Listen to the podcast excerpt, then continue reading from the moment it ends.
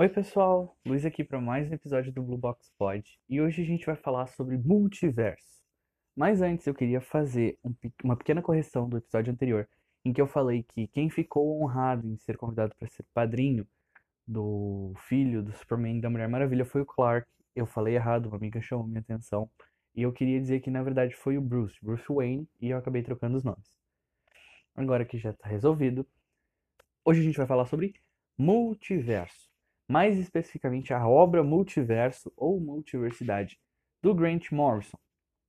Eu vou fazer um resumozinho muito básico, porque eu não quis me aprofundar nas side stories, né, nas histórias paralelas, porque são as, os, os universos que nos foram apresentados são muito complexos dentro das próprias histórias. Eles têm uma grande gama de profundidade, complexidade para explicar, então não ia dar certo eu preferi resumir o que é a história principal que aborda o multiverso e um guia rápido das 52 terras.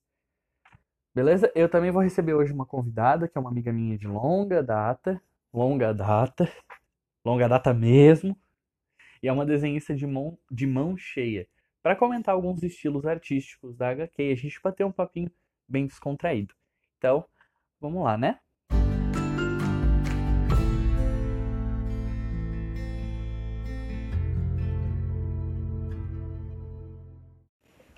Multiverso, ou Multiversidade também, é escrita pelo Grant Morrison e ilustrada por uma série de artistas renomados da DC Comics, como o brasileiro Ivan Reis, Joey Prado, Jim Lee, Doug Mank, Frank Quitely, Chris Sprouse, Ben Oliver, Cameron Stewart e muitos outros, muitos outros. Ah, essa história foi publicada em 2017 e ela conta a história do multiverso da DC Comics. Na verdade, ela conta a organização atual a partir dos Novos 52 do multiverso da DC Comics, né? O segmento que veio a partir dos Novos 52, com muitas histórias paralelas que eu não vou explicar. Por quê? Uh, ela te apresenta uma trama principal e coloca nessa trama principal uma trama de cada mundo apresentado para que tu lê, entenda o, o, desenvolver um pouco, mas também uma trama própria, e isso acaba ficando muito confuso se eu parar aqui para explicar.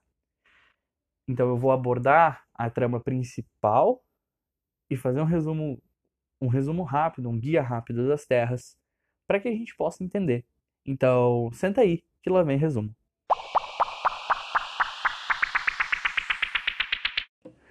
Da HQ vem escrito Existem mundos que você nunca imaginou. Mundos além daqueles que você conhece.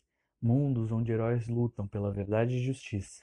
Mundos onde a escuridão reina e apenas alguns poucos escolhidos mantêm a luz viva. Mundos de magia e ciência, comédia e tragédia, monstros e maravilhas.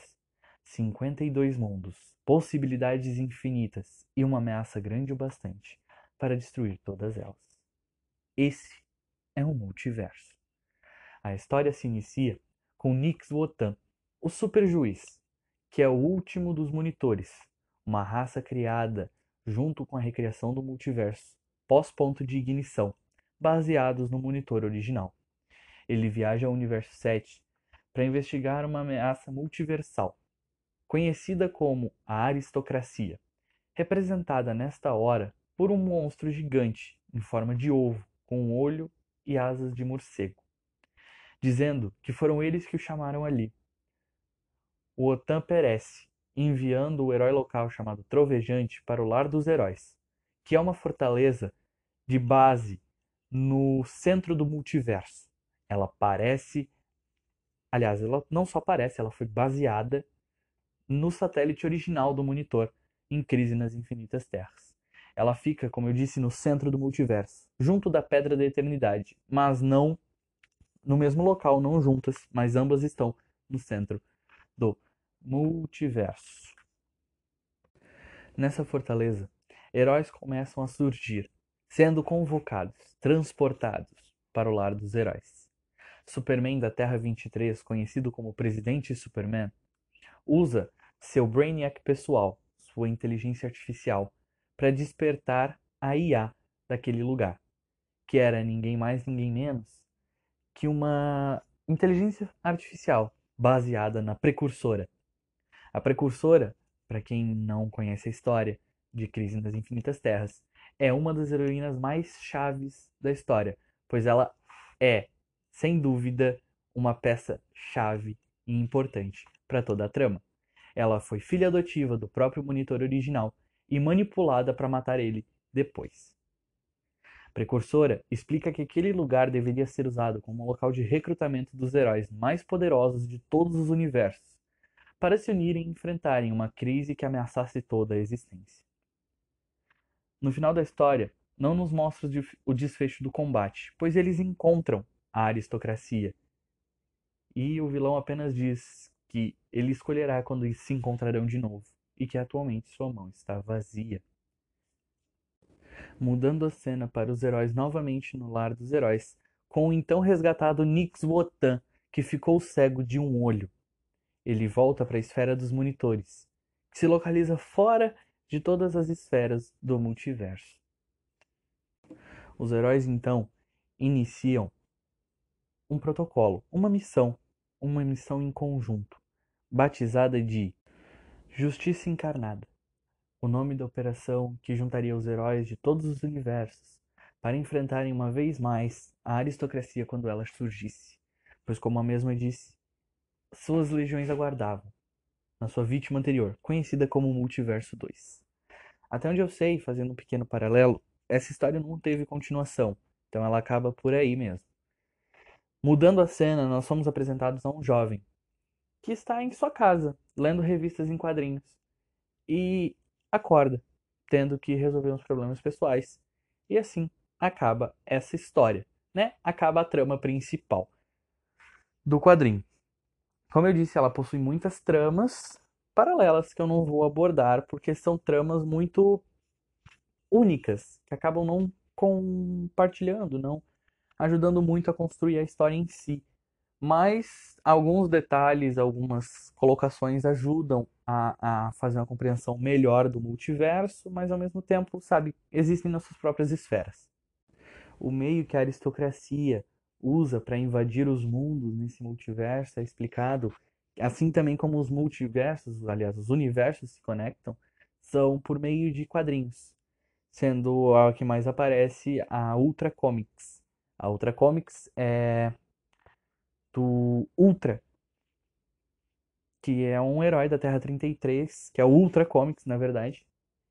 E ele é, ele é tomado pela aristocracia. A aristocracia se não se aproveitou, ia se aproveitou, mas não, possuiu o corpo dele e agora ele é um fantoche da aristocracia na Terra 7, sentado naquele trono que eu citei antes, dizendo que sua mão está vazia e que ele escolherá o próximo confronto.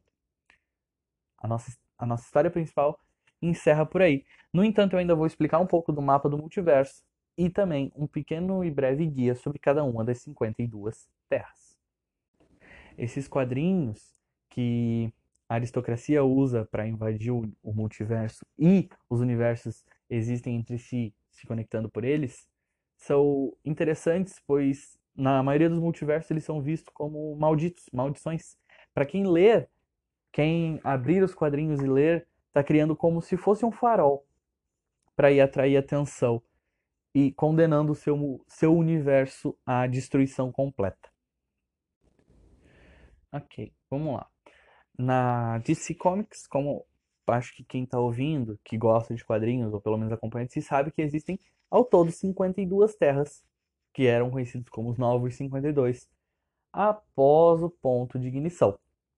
No multiverso da DC Comics e no multiverso do Grant Morrison, é explicado para nós o que são cada uma dessas terras, como é. Vamos começar com o mapa do multiverso. Né? O mapa do multiverso ele é bem dividido e bem organizado para que a gente entenda como funciona. No centro do multiverso nós temos o planetário, que é onde ficam os 52 planetas, num, envoltos de uma energia conhecida como sangria. Esses 52 mundos vão da Terra 0 à Terra 51. Na no limite do planetário nós temos a barreira da força de aceleração, que para quem conhece, para quem não conhece, a força de aceleração é a energia universal que existe em todo o tempo e todo o espaço, que dá poderes ao Flash e que também é gerada cada vez que o Flash corre, assim como ele utiliza ela para correr, ela utiliza ele para crescer e expandir. A barreira de força de aceleração faz o limite do planetário e acima dela nós temos o como é que é o nome? A esfera dos deuses.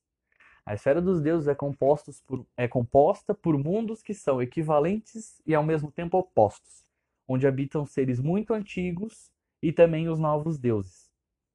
Esses mundos são os reinos do sonhar e do pesadelo, que para quem acompanha, que essas revistas são mais antigas, ou para quem lê Noite de Trevas Metal, ou sabe da existência, o reino do sonhar pertence a Sandman, a Morfeu, o Senhor dos Sonhos, e atualmente a Daniel, que é a encarnação atual do Sandman, que é um dos sete perpétuos, que eu vou falar deles outra hora. O reino dos pesadelos também faz parte do reino do sonhar. Eles habitam o mesmo plano, mas são mundos opostos. Nesse, nessa esfera também nós temos Apocalipse e Nova Gênesis, né, o lar dos novos deuses.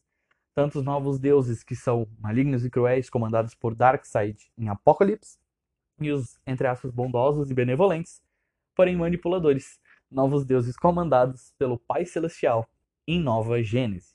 Tanto Apocalipse quanto Nova Gênese têm entradas para o limbo, né? Ficam ao lado do limbo no multiverso.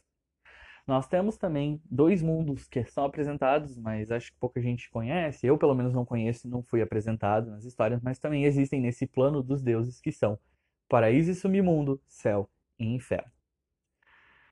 Passando para a última esfera, né, subindo a esfera dos deuses, nós temos uma esfera que fica fora desse desse arco de deuses, é superior a esse arco de deuses e é, como eu vou dizer, só tem um mundo. Ele é formado por apenas um mundo que é o mundo dos monitores, conhecido como NIL. Fora do mundo dos monitores, nós temos a muralha da fonte, né? Na verdade, só fazendo um pequeno adendo sobre Nil. Nil não é bem o mundo mais dos monitores, até porque nessa história nos é apresentado Nix Votan, que é o último dos monitores, os outros morreram.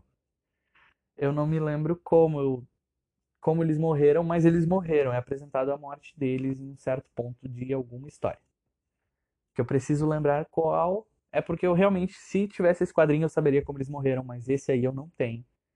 Mas é interessante saber que agora, antigamente, tinham 52 monitores responsáveis por 52 terras. E atualmente é só o Nix Wotan responsável por 52 terras. Mas, como eu dizia, subindo a esfera dos monitores, nós temos o limiar de todas as coisas, que é a muralha da fonte, o limite de toda a existência. A muralha da fonte é uma muralha feita de corpos petrificados, vamos por assim, indestrutíveis, vamos por assim, dos antigos deuses, entre aspas, que limitam a, entre o que há e o que não há no nosso universo, o que há e o que não há no nosso multiverso, o que pode e o que não pode entrar. Mais tarde a gente descobre que, na verdade, a Muralha da Fonte é com os corpos de antigos deuses e também uh, seres que lutavam por, por aquela que moldou o multiverso, que é a Perpétua, mas que foi aprisionada pelos antigos deuses a pedido dos seus filhos, né? Que foi monitor, anti-monitor e forjador de mundos, antes dela dominar e destruir o multiverso. Os antigos deuses, que por trás da Muralha da Fonte seriam mais ou menos os editores, os escritores da DC, prenderam ela a pedido deles e transformaram todo o seu exército na muralha da fonte.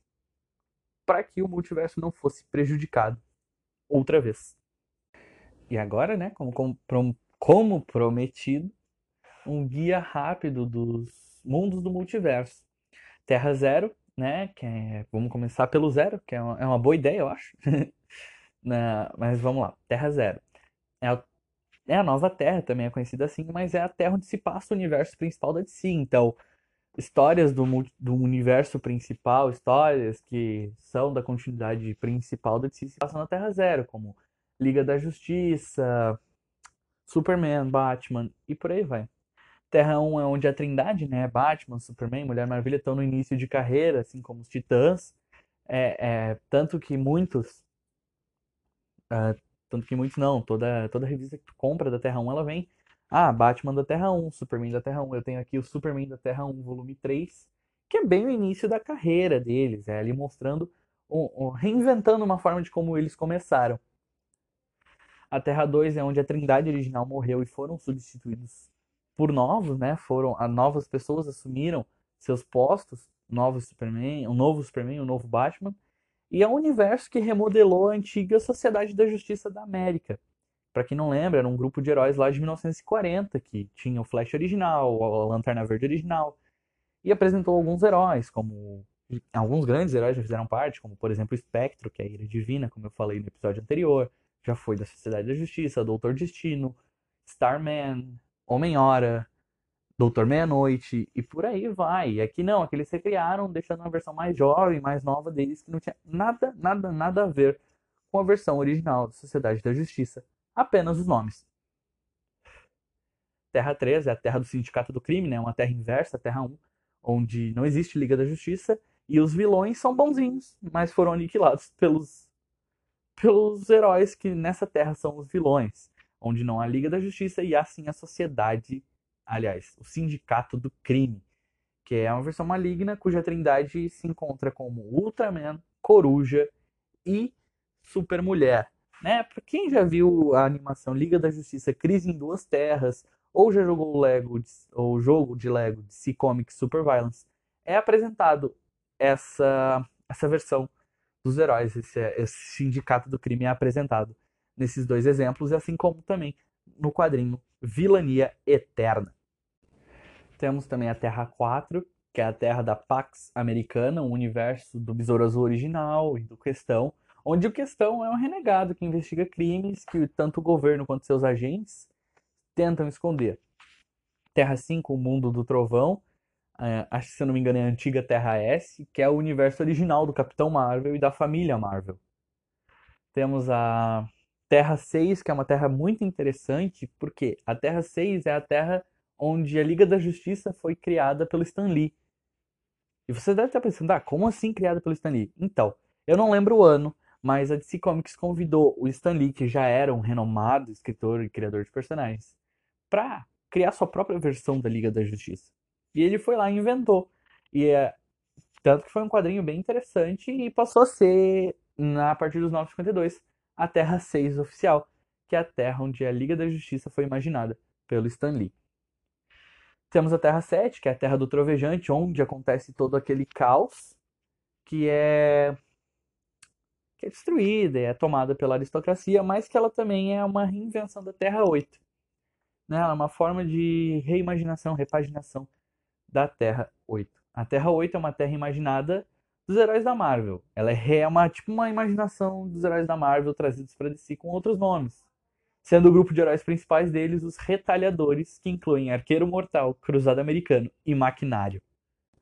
Já a Terra 9 é uma terra onde o Superman ele não é super forte, ele não tem os poderes que ele tem, mas sim um super intelecto. E quem tem o maior poder ofensivo da Terra é o Átomo. É uma terra onde basicamente os heróis são reimaginados no estilo RPG.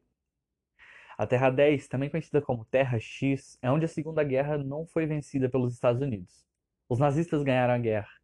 E os combatentes da liberdade lutam para defender ao lado de Tio Sam, que aí é um herói de verdade, o espírito americano é, é como eu vou dizer, materializado em forma de um herói com vastos poderes para tentar manter e lutar pela liberdade das pessoas, ao lado de Ray e mais alguns lutando contra Overman, Overgirl e por aí vai. É uma terra bem punk, assim. Quem assistiu a série Flash da CW consegue ver um pouco, né? trouxeram né, mais para o universo deles, mas tem o crossover da Terra X. Nós passamos agora para a Terra 11, que é a Terra do sexo inverso, onde não há, onde os heróis homens são heróis mulheres, onde os homens são mulheres, assim. Então nós não temos Superman, Batman ou Aquaman, nós temos Superwoman, Aquawoman, Batwoman. E vocês pensam, mas já tinha uma Batwoman? É, então, a Kate Kane nesse universo passa a ser o Batman e Bryce Wayne é a Batwoman. Uh, e temos o Homem Maravilha e etc. Que tem bastante, né? Já que são todos os heróis da Terra Zero reimaginados no sexo oposto.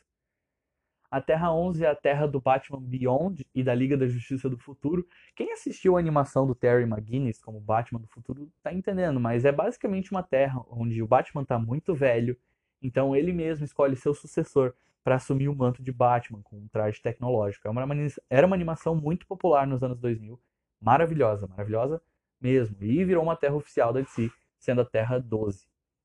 Temos a Terra 13, que é a Terra do Superdemônio da Liga Sombria, onde o Etrigan tem basicamente o mesmo papel que o Superman, e ele é o último filho do planeta Camelot. A Terra 14 é desconhecida, vão ter outras terras que são desconhecidas, porque a DC quis deixar assim para poder explorar alguma possibilidade futura, né? Para poder, ah, vamos criar uma nova terra, vamos, como? Ah, não sei, mas tem alguma terra desconhecida? Tem, tem essa, essa e essa. Então vamos criar em cima dessa. Para não precisar ficar refazendo todo o universo de uma vez, fazendo todos os reboots que elas fazem para criar um multiverso só para adicionar uma terra, deixaram algumas terras desconhecidas para que eles pudessem explorar mais tarde. O universo 15 não tem muitas informações, mas ele era conhecido como o universo perfeito. Mas ele foi destruído num ataque de fúria do Superboy Prime, né, que era da Terra 33. Acho que isso foi durante a Crise Infinita, se não me engano, mas infelizmente não temos muitas informações da Terra 15 porque ela foi destruída e se for ler HQ só aparece uma lanterna de uma lanterna verde quebrado como imagem dessa Terra. É uma pena. Mas, como diz aqui, a única informação que temos é que o Superboy Prime teve um ataque de fúria e destruiu o universo. É pra ver o quanto o cara é poderoso. Terra 16. É a Terra Eu, vamos por assim.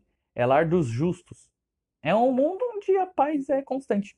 Os filhos dos grandes heróis, filho do Batman, filho do Superman, não tem o que fazer.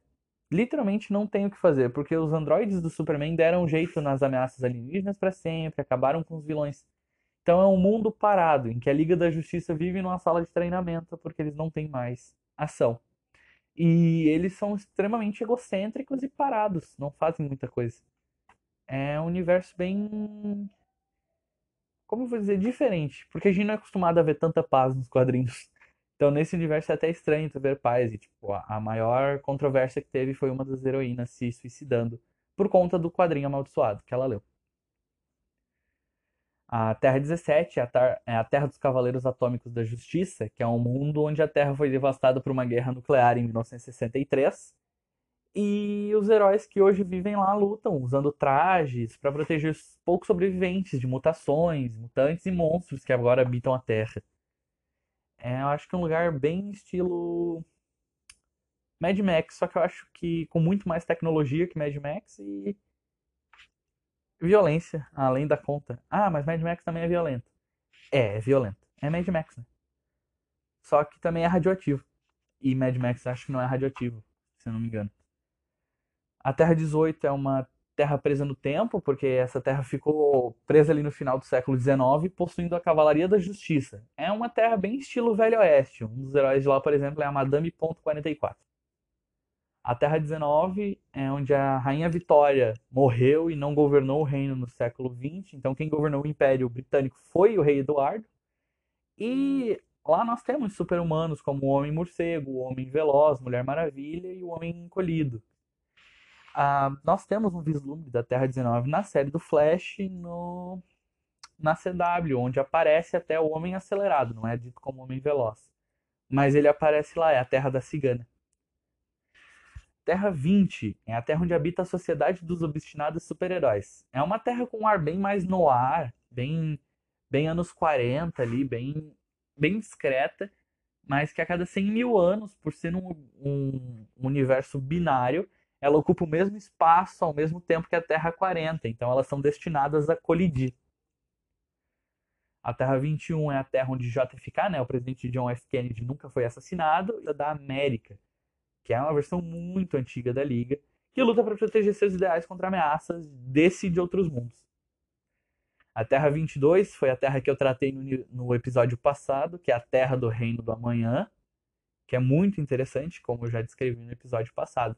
Mas é uma versão distópica e futura da Liga da Justiça, tendo que voltar ativa após aposentadoria.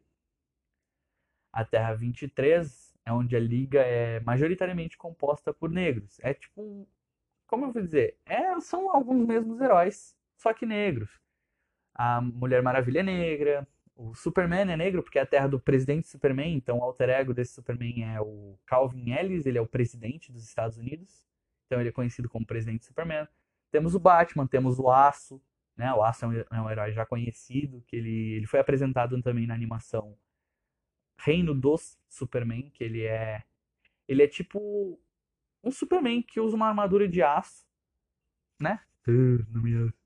Ele usa uma armadura de aço com uma marreta com foguetes. Então ele consegue fazer um belo estrago. Ele é, muito, ele é um herói muito interessante. As terras 24 e 25 são desconhecidas. A Terra 26 é conhecida como Terra de Desenho Animado, que é claramente inspirado em Looney Tunes, porque o seu maior herói também é conhecido como Capitão Cenoura. As terras 27 e 28 são desconhecidas. A Terra 29, ou a Ret, é um planeta quadrado, que representa e mostra a função do bizarro verso, né? o universo bizarro. A Terra 30 é a Terra de Superman entre a Força e o Martelo, que, para quem não conhece a história, eu pretendo trazer ela em algum episódio futuro, mas dando um resumo bem rápido, é um universo onde Superman não caiu em Metrópolis, e sim na União Soviética, e virou o maior símbolo, a maior arma e o comandante da União Soviética. Temos a Terra 31, que é um mundo pós-apocalíptico, tomado pela pirataria porque após mega tsunamis, e não temos o Batman. Nós temos o Capitão Asas de Couro e a tripulação da Raposa Voadora, que lutam para manter a ordem e proteger as pessoas no mar. A Terra 32, onde os super-heróis mesclados existem, né? Que não é, por exemplo, tu não tem Batman, Superman, Mulher Maravilha. Não. Tu tem uh, o Super Marciano, Morcego Verde, Aqua Flash e por aí vai. E eles não são da Liga da Justiça, eles são dos Titãs da Justiça. A Terra 33 é a Terra do Ultra Comics, o único super ser desse universo, que é conhecida como Terra Primordial, que o Ultra Comics, como eu expliquei antes também, é o cara que a aristocracia toma o corpo para usar como, como hospedeiro. A Terra 34 é a Terra da Brigada da Luz, que possui base em Cosmoville. Um salva... O Salvador, não é um Salvador, é o Salvador, era membro de uma raça ancestral conhecida como Mu, e foi enviado para o futuro para se salvar do seu passado condenado. Então ali nós temos um, um como se fosse a Liga, só que com heróis um pouco mais diversificados e sendo o herói principal deles, o Salvador. A, 30, a Terra 35 ela é interessante, ela é um universo artificial criado pelas mineradoras de ideias dos monitores. Então ela possui uma equipe chamada de super-americanos que atuam no espaço criado por eles. Eles chamam esses espaços de estações de colheita ou espaços conceito. A Terra 36 é a Terra dos Nove da Justiça, onde o líder Optiman foi aparentemente morto pelo super apocalipse da Terra 45. A Terra 37 é uma terra onde a tecnologia avançou muito entre os anos de 1960 e 1930, onde já nos anos 90 existiam colônias em Marte, bases na Lua e mundos colonizados afora, possuindo heróis como Léo Futuro, Caçador 2015 e os Rangers Espaciais. A Terra 38, onde Batman e Superman fizeram a sua primeira aparição em 1938, que seria como um universo da continuidade original. O que, que teria acontecido se eles tivessem envelhecido normalmente a partir de 38? Então, eles envelheceram e deixaram o mundo para os seus filhos herdarem, com os benefícios e as consequências dos atos deles. A Terra 39 é onde os heróis são agentes das Nações Unidas, trabalhando para Prodígio, que é uma agência de super espiões. Os principais heróis, alguns são Ciclotron, Doutor Nemo e Corvus. Terra 40, assim como a Terra 20, também tem o estilo bem noir. Ela existe também nesse mesmo universo binário, que ressoa de maneira catastrófica, como é dito no quadrinho, ressoa, é, ressona de maneira catastrófica, aliás, possui ressonância de maneira catastrófica com a Terra 20. Na Terra 40, ao invés de, uma, de um grupo de heróis, existe um grupo de vilões, contando com Vandal Savage, Parallax, também conhecida como Criatura Medo, Lady Shiva, entre alguns outros. E como eu disse na Terra 20, tanto a Terra 20 como a Terra 40 são destinadas a se colidir e se destruir devido a essa ressonância. A Terra 41 é conhecido como um mundo sombrio e violento. É lar do Vingador Esporo, Esquadrão Nimrod, Espancador Noturno, o Escorpião e o Sepulcro é uma terra mais violenta, mas não é tão sombria. Já a Terra 42 é uma fofura. A Terra 42 é um lar de seres pequenos, uma versão miniatura da Liga da Justiça e de todos os heróis habitantes. Eles são pequenininhos e fofos. E eles não conheciam conceitos como violência, mortalidade ou maldade até o Superman dessa Terra ser morto pelo Super Apocalipse, também da Terra 45. A Terra 43 é uma terra comandada por super vampiros. À noite. Sobre o nome de, sob o nome de Liga Sangrenta. É um mundo de escuridão e medo, totalmente sombrio. A Terra 44 é onde os heróis que existem se chamam Liga de Metal. Eles são robôs com inteligência artificial criados pelo Dr. Will Tornado, que disse: não havia ninguém para salvar o mundo, então eu mesmo criei.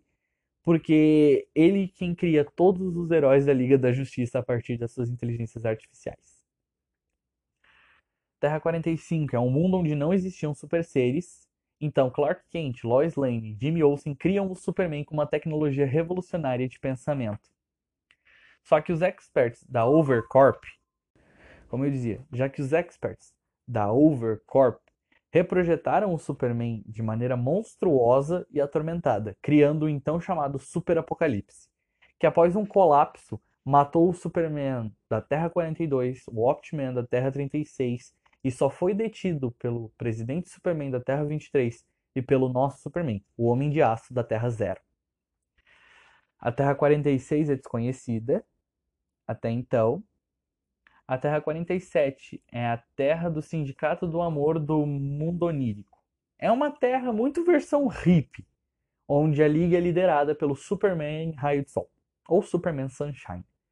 É realmente uma versão hippie do, do multiverso, é o um universo hippie, criado realmente para fazer um pouco dessa comparação. A Terra 48 era para ser a criação dos protetores definitivos né, do multiverso, conhecido como Mundo Guerra, é um mundo que vive num imenso crossover. Todo mundo, todo, aliás, todo mundo não. Todo evento é o evento. Possuindo bilhões de bilhões de super seres, sendo a família real desse mundo Lady Quark, Irmão Olhos, Lord Quark, Kid Perverso e entre outros. Para quem não se lembra ou para quem não sabe, Lady Quark é uma das heroínas resgatadas pelo Pária em Crise nas Infinitas Terras. A Terra, essa Terra que existia, foi destruída em crise nas Infinitas Terras e foi trazida de volta no, nos Novos 52. A Terra 49 também é desconhecida. A Terra 50, onde o Flash foi assassinado pelo presidente Lex Luthor. Superman cansa de ser bonzinho na Terra 50 e resolve que vai matar e instituir uma ditadura, governada pelos agora Lordes da Justiça.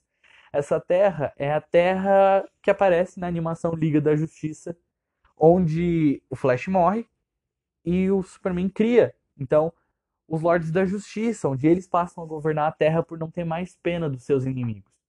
Eles apareceram na animação de 2001, se não me engano, e é maravilhoso essa Terra. É, mara... é maravilhoso ver que eles transformaram isso numa Terra também. Que eles canonizaram isso. E a Terra vigiada pelos novos deuses, a Terra 51, é a Terra de Kamandi, o último menino da Terra um mundo distópico, fragilizado por um grande desastre que não é explicado.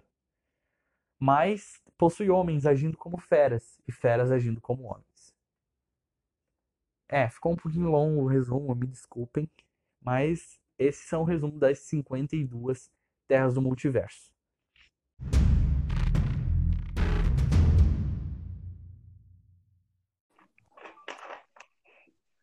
Pessoal, como eu disse, eu ia trazer alguém para conversar com a gente. Eu trouxe a Amanda. Oi, Amanda, tudo bom? Seja bem-vinda. Conta um pouquinho de ti pro pessoal.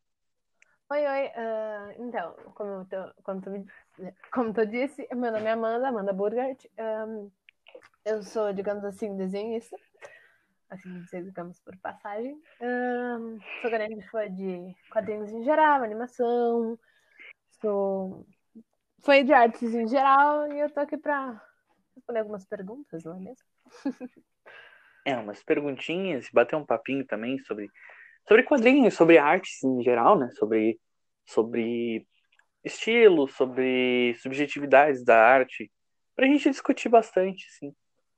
Uh, o, a parte mais tocante da arte, né, gente? Uh, então, como disse, é um prazer te ter aqui. Tu é a minha primeira convidada, né? Minha, minha melhor amiga e minha primeira convidada. Que honra. Uh, é, porque eu tenho, eu tenho alguns melhores amigos, a Amanda é, a mais antiga, junto do Thales, mas eu e o Thales não somos exatamente melhores amigos, mas ele é meu parceiro, ele vai estar tá ouvindo, ele é meu parceiro, ele sabe disso. E, por coincidência, o Thales é o amigo mais antigo que eu tenho. Uh, Amanda, algumas perguntas basiquinhas sobre, sobre a arte, né, pra gente dar uma discutida. O que, que tu acha, da, o que, que tu achou dessa jogada da, de expor diferentes traços, estilos para cada história e universo da, da comic? Olha, incrível, realmente incrível. Uh, na minha visão, o autor soube, soube trabalhar, os desenhistas principalmente souberam trabalhar bem as terras, digamos assim, uh, mostrar o traço e uma característica importante sobre cada uma. Mesmo que eu não tenha lido, eu acompanhei superficialmente, porque, como tu disse, a HQ é muito pesada para acompanhar logo de cara. Justo eu que não sou muito fã de quadrinhos, sou mais de mangá. Um, e então eu vou deixar um pouquinho de canto, vou começar a ler outros. Mas uh, na minha olhada superficial, eu achei maravilhoso como ele trabalhou, como ele soube abordar até aquela versão chibi, ficou muito fofinha. muito fofinha essa versão, cara. Sério, eu amei. Uh, como, ela, como a Amanda citou ali, pessoal, eu falei para ela não começar por multiverso, porque apesar de ser uma obra muito boa, ela tem uma trama muito complexa e muito densa. Se tu não tem muita referência de quadrinhos, se tu não tem muita referência do que é o multiverso da DC, do que são os personagens que compõem o multiverso, tu acaba muito perdido. Então, acaba não apreciando a obra como tem que ser. E a arte estilo Tibi que ela falou, né, que é uma arte, é uma arte, é uma arte estilo japonesa, que bota bracinhos, perninhas, corpo pequeno e a cabeça grande, de maneira muito fofa, é a Terra 42, que eu citei no resumo, que é uma terra muito fofa, eles são desenhados no estilo Tibi. É uma terra muito ah, fofa, uma das artes que eu mais é adoro. A minha, eu gosto muito do estilo do Reino do Amanhã, que é o hiperrealismo, e da, eu gostei de todos os estilos em geral, eu acho que cada um é único, e cada um cria essa essa essa essa é, às vezes eu custo um pouquinho achar a palavra mas é essa esse universo próprio, essa jogada própria. E tu faria alguma coisa diferente, né, como artista, alguma coisa diferente, ou complementaria algum Olha, desses estilos artísticos? Como artista, assim, obviamente eu ia alterar uma coisa ou outra, claramente eu ia botar um que a mais, um que a menos, acrescentar isso a mais, botar uma iluminação a menos, e assim por diante. Porque vai de gosto de cada artista. Se um prefere mais realista, por mais que tu faça um estilo, tu ainda vai botar teu nome ali. Por mais que, ah, sei lá, eu faço hiperrealismo e eu vou fazer um desenho, sei lá, cartoon. Desculpa, eu não gosto muito do estilo cartoon. Eu sou uma pessoa que eu ia odiar se eu tivesse que fazer cartoon. Mas eu ia botar um traço meu, sabe? Tipo, eu ia botar o um olhinho diferente, a pupila mais, mais sei lá, puxado pro misturar um pouco o estilo eu não ia conseguir seguir perfeitamente o estilo cartoon, perfeitamente o estilo anime. Eu ia botar o eu ali no meio. Uma, ia nariz. Ser algo... Ia ser algo único, né? Exato, isso que é o bom. Então, eu acho que eu não faria nada diferente, claro. Se eu fizesse, obviamente, ia ter o meu estilo. Mas. Como no contexto leitora, geral.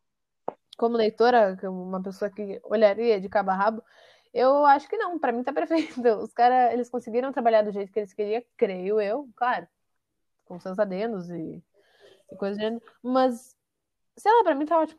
pra mim tá perfeito, maravilhoso. É, não. É, não, sempre sofre alguma alteração, né, por parte do artista, por parte do autor, ainda mais uma obra que levou tanto tempo para ser feita, que se foi mais ou menos Sim, cinco anos. Porque uma pessoa, por mais que ela escreve, ela vai dizer, ah, não gostei desse quadrinho, eu achei que poderia ter mais ação, eu achei que poderia ter mais expressão, sei lá, é, é da do próprio escritor, do próprio desenhista, eles têm que se comunicar, é uma coisa meio chata. É, é um meio de realizar a visão do autor, mas sem perder o, o, o, o quê do artista, artista, sem. Exato, sem perder o eu artista.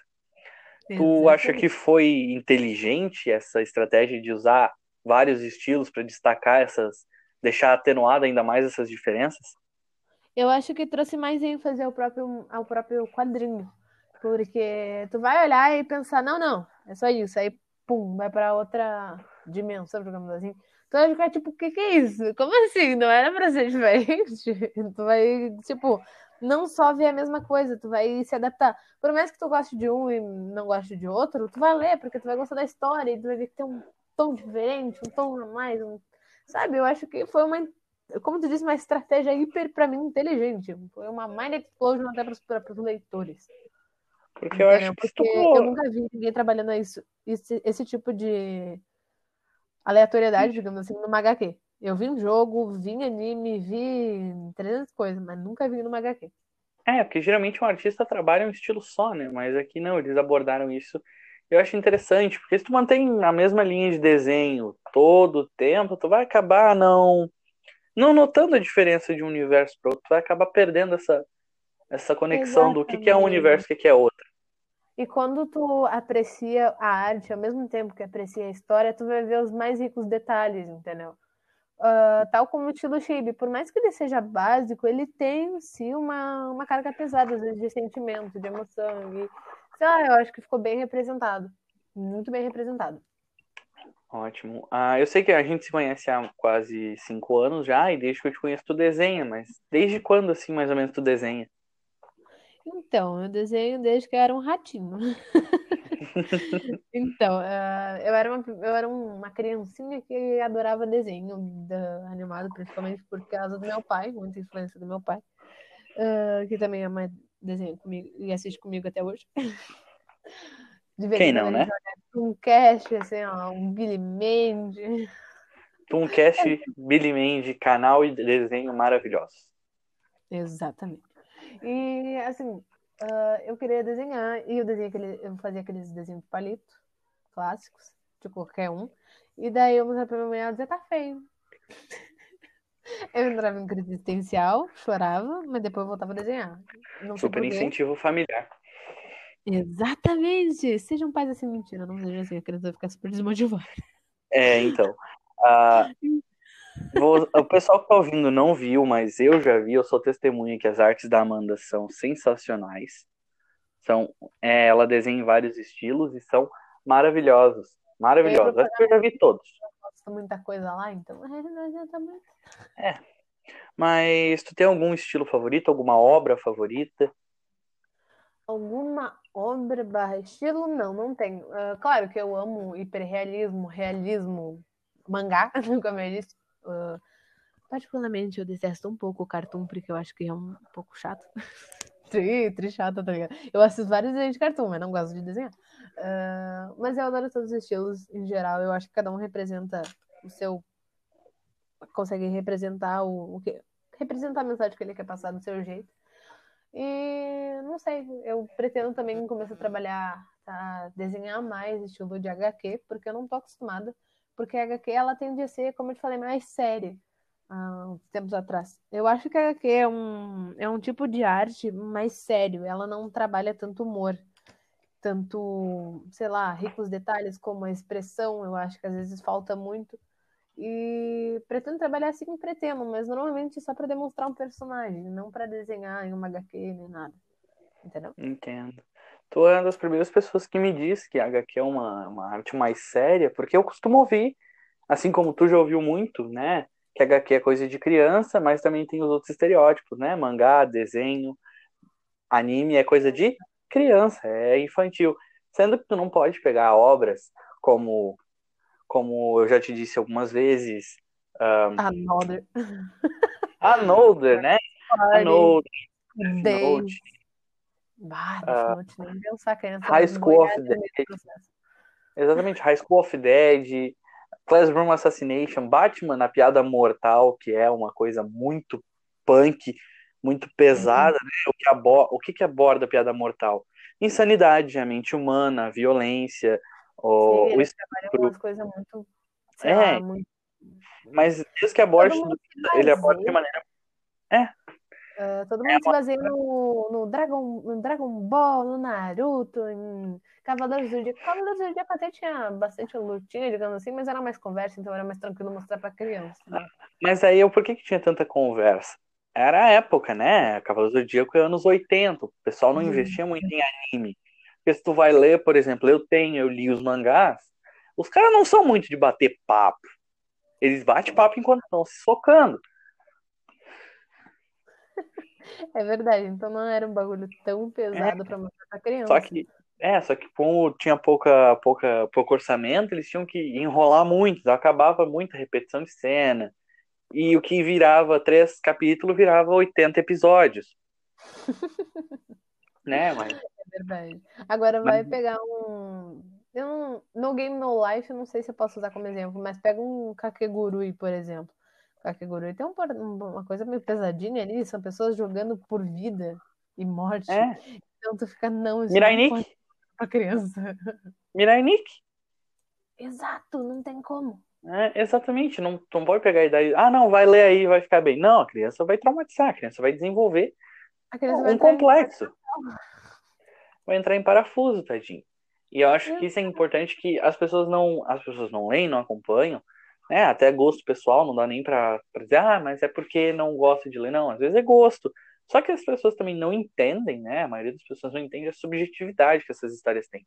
Pega, por exemplo, um quadrinho como Turma da Mônica, que é um quadrinho que tem um enredo adulto, né? Ela tem, ela Tem aborda assuntos adultos é toa que de uma maneira meme agora, algumas coisas de Turma da Mônica, tipo como se a Boninha começou a falar errado, o que é muito errado, É. que eles usaram um padre ali no meio, tu fica tipo, não, é, é, Só que, só que o que eu me refiro é, eles abordam assuntos adultos para conversa de uma maneira infantil, explicada de uma maneira infantil. Eu adoro Turma da Mônica, não, não me é excluo, errado porque eu acho divertido. Agora vamos pegar e comparar uma, um quadrinho da Turma da Mônica com um quadrinho do Frank Miller ou do Alan Moore.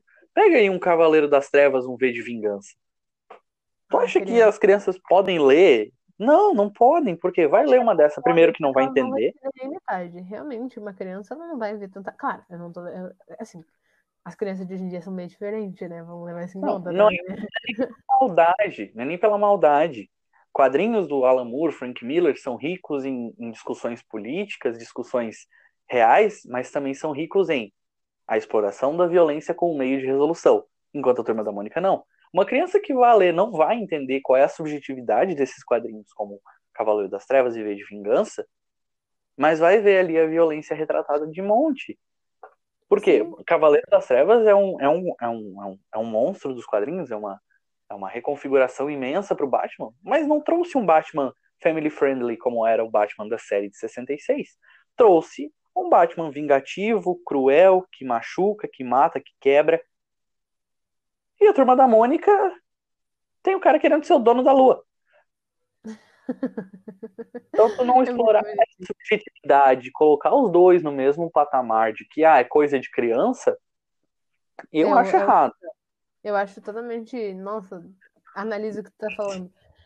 É muito, é muito. é Assim, eu meio que até acompanho ainda a Turma da Mônica Jovem, o que eu gosto bastante. Eu realmente gosto da Turma da Mônica Jovem, eu acho legal as histórias. Eu adoro a eu não turma quero da a Mônica com.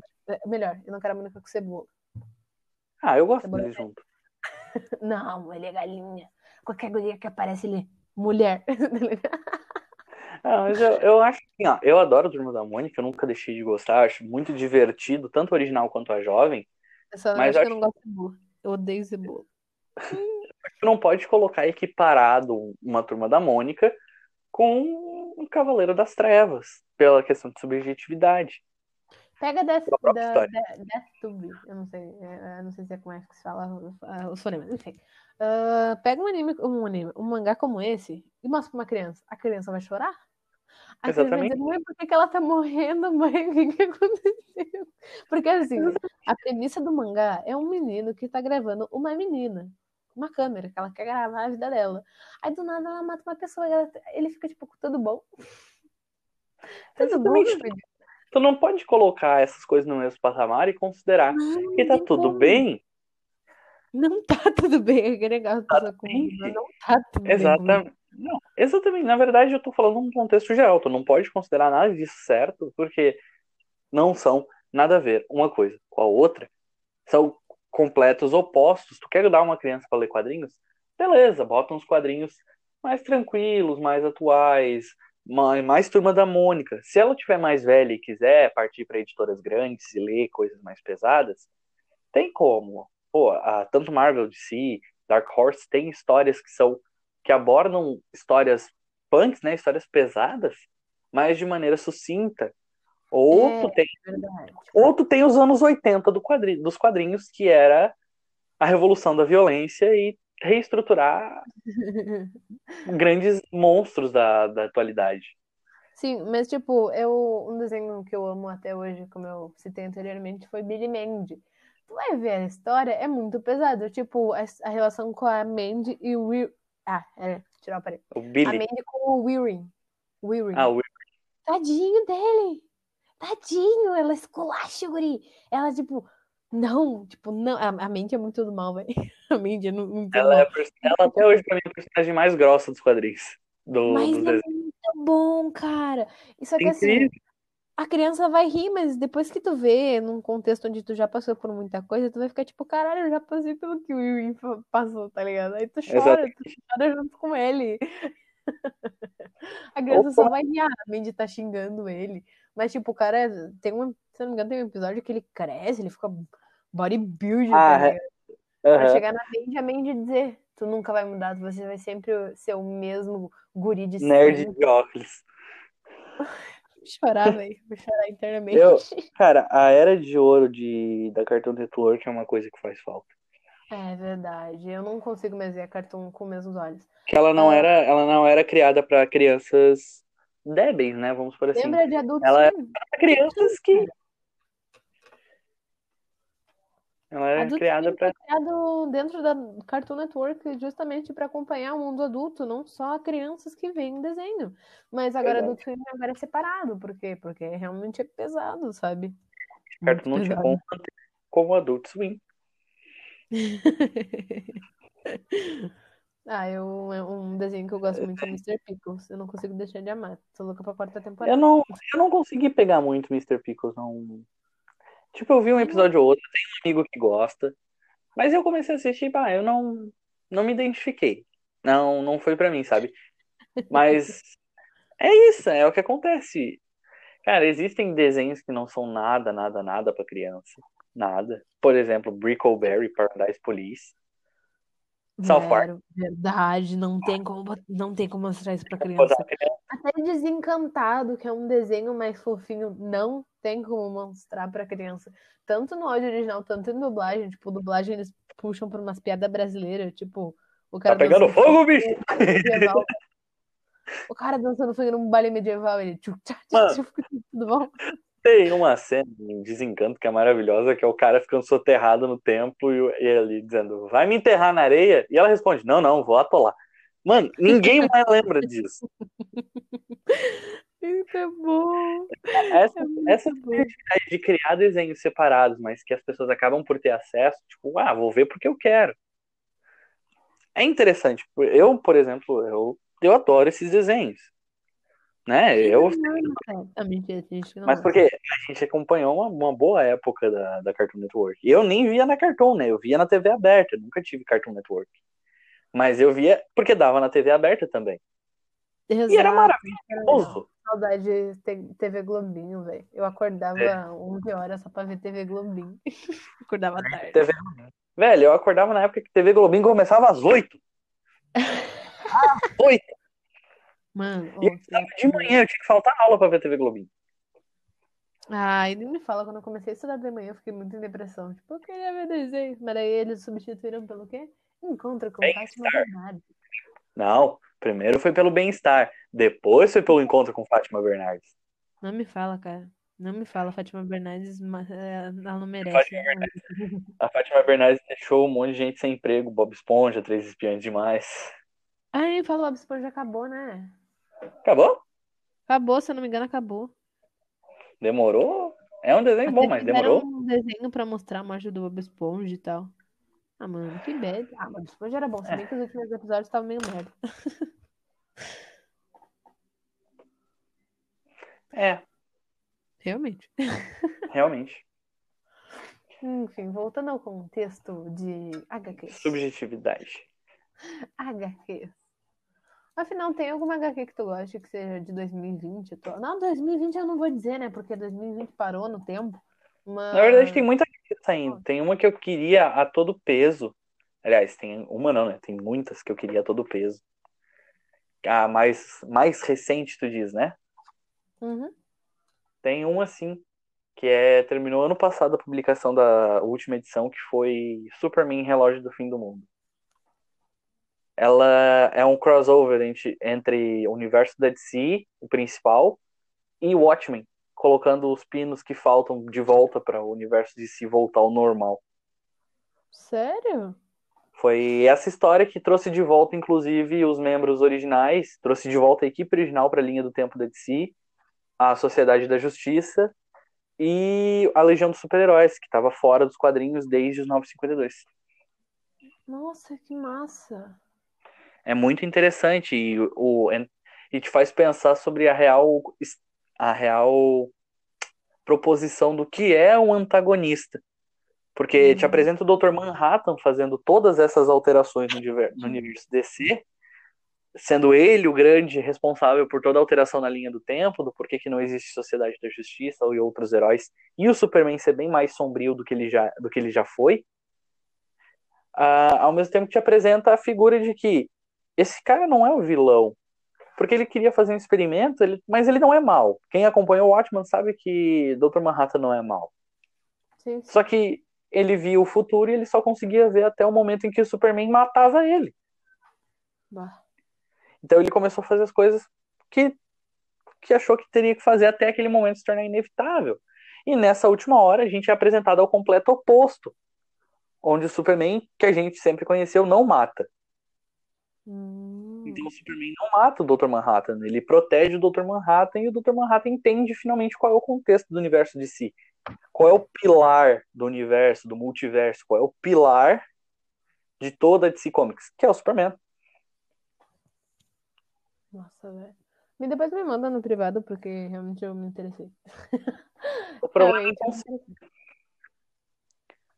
Mas, tipo, sei lá, tem muitas ela é obras- muito boa. obras que eu não, eu não ando saindo nem pra mangá, eu que acompanho mais mangá. Não anda saindo muita coisa, fico bem triste. Eu que gosto principalmente de ah, do gênero yaoi ou harem. Uma coisa que eu me surpreendo, nunca tem muito harem pra mulher, sabe? Tem aquele shoujo meio chato, muito chato pra ser sincero. Mas umas coisas que eu ando notando é que manhwa, no caso é coreano, é muito mais legal que mangá, velho. É. Realmente. É muito mais legal. Eles trabalham, claro, eles trabalham um pouco mais de erotismo, claramente. Mas. Mas tem um É show muito bom. interessante. Ah, tem uns shows muito legalzinho, que eu acho muito fofinho. Tem mesmo. Tem uns que é. Não sei o que é Mind Sama, que é de uma menina com, com um menino de cabelo loiro. Eu não sei. Também não. Não acompanho muito. Eu ando bem distante desse universo mais. Eu sei que tem anime, mas eu não, não quis ver o anime. Eu fui direto pro mangá, porque o mangá ficou muito mais legal. Eu te admito que eu, li- eu vi uns três episódios. Aí eu falei, nossa, esse anime é bom. Será que tem mangá? Tinha mangá, então eu Uhum. resolvi ler. Mas os dois são maravilhosos. Eu até me surpreendi que um anime pega bem o mangá, cara. Muito bem o mangá. É interessante. Tem que dar uma pesquisada. Faz tempo que eu não acompanho muito. Mas acho Pô, eu que não a gente. a maioria das plataformas de mangá saiu, sabe? Ah, eu sei que, como eu, eu sempre detalho, os caras, eles têm que comer, sim, eles têm que comer, mas a gente também quer ler. E É. todo mundo tem dinheiro, sabe? Nem todo mundo tem dinheiro pra ter os- as cópias. E muitas vezes não sai pra português, aí tem pessoa que pega, vai e traduz. Paga, mas ela traduz, porque muitas vezes não traduz para língua portuguesa, o que eu fico muito revoltado. A língua portuguesa é esquecida. Muitas das vezes eu leio, tipo, ah, o mangá tá no episódio 90, só que traduzido só tem até 80, sabe? Tu fica. Que desrespeito à língua portuguesa. Não, mas isso acontece até com o mangá de grandes empresas, tá? Até com Por exemplo, acontece isso. Exatamente, vamos pegar um exemplo bom é Nanatsu no Taizai. Eu, o mangá é maravilhoso pra mim, só que tipo, chegou um tempo que tu ia ler e as novas edições meio que estavam meio que parando. Ah, foi mais foi um pouco no final do ano passado, mas não tava saindo. Complicado. Mas aí voltou normal depois, voltou a tradução total, só porque acho que deu algum problema lá. Mas, Amanda, Bem triste. Acho que a gente pode ir encerrando por aqui. Eu agradeço a tua participação de todo o coração. Quantos livros de geografia? 25 minutos só com a minha participação, meu Deus. É, 25 minutos sem contar os outros takes. Ai, ai meu. Eu agradeço muito por tu estar aqui comigo, tá? Foi um prazer. Espero que tu volte em algum episódio futuro, que tu tenha acompanhado a obra. Talvez a gente pode combinar de fazer algum sobre mangá, ou não. E falar Ah, de alguma outra mim eu vou coisa. adorar. Eu sei, mas eu também teria que ler, então. Ah, Ah, muito obrigado. Tá, né? Ah, que se bem que tu tá acompanhando agora. a- Como é que é o nome? Aquele do menino com sorrisão. Ah, eu não tenho. Na verdade, aí é que tá. Eu não acompanho One Piece. Esse Eu não leio. Eu tenho uma baita preguiça de abrir e ler 900 capítulos. Eu não vou assistir anime. Eu não tô afim. Então eu acompanho pelo, pessoal que faz resumo. Como, como, por exemplo, o canal Mangake, que é um canal maravilhoso. O cara faz uns altos resumos, faz. Explica muita, muita coisa do, do anime, do mangá.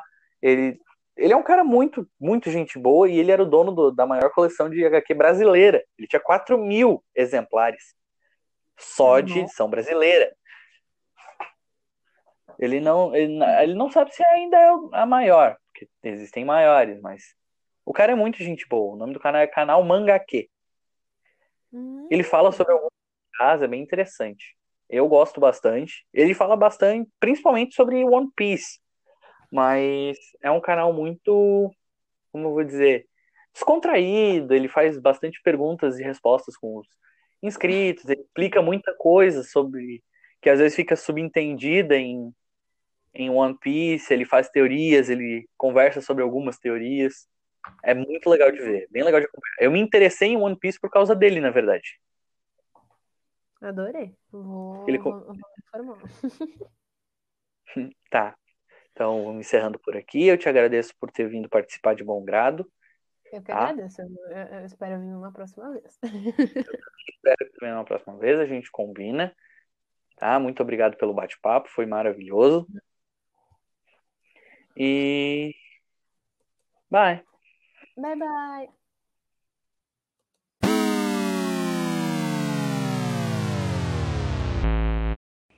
Então, pessoal, desde já eu gostaria de agradecer a todos que têm ouvido, estão ouvindo, né? Estão acompanhando os episódios. É só o segundo episódio ficou mais longo do que o primeiro, ficou até um pouco mais longo do que eu gostaria, mas eu gostei do formato que ele ficou, eu gostei bastante de ter gravado esse episódio. Eu acho, né? Acho eu que quando trouxer algum convidado vai ficar mais longo devido ao resumo, ou se eu for trazer algum convidado para discutir outro assunto vai ficar mais tranquilo. Mas espero que todos tenham gostado. É um prazer para mim que vocês estão acompanhando, é um prazer saber, né? Eu espero que continuem gostando e espero que estejam aqui no próximo episódio. Então, até lá. Bye! E pessoal, eh, eu esqueci de acrescentar, se alguém quiser me seguir, ah, seguir a página de poemas que eu posto, tem alguns poucos ainda, a gente está trabalhando nisso, eu e a Amanda. É arroba blueboxpoemas, tá? Ah, sem mais nada a acrescentar, agradeço novamente a todos que ouviram e bye, bye!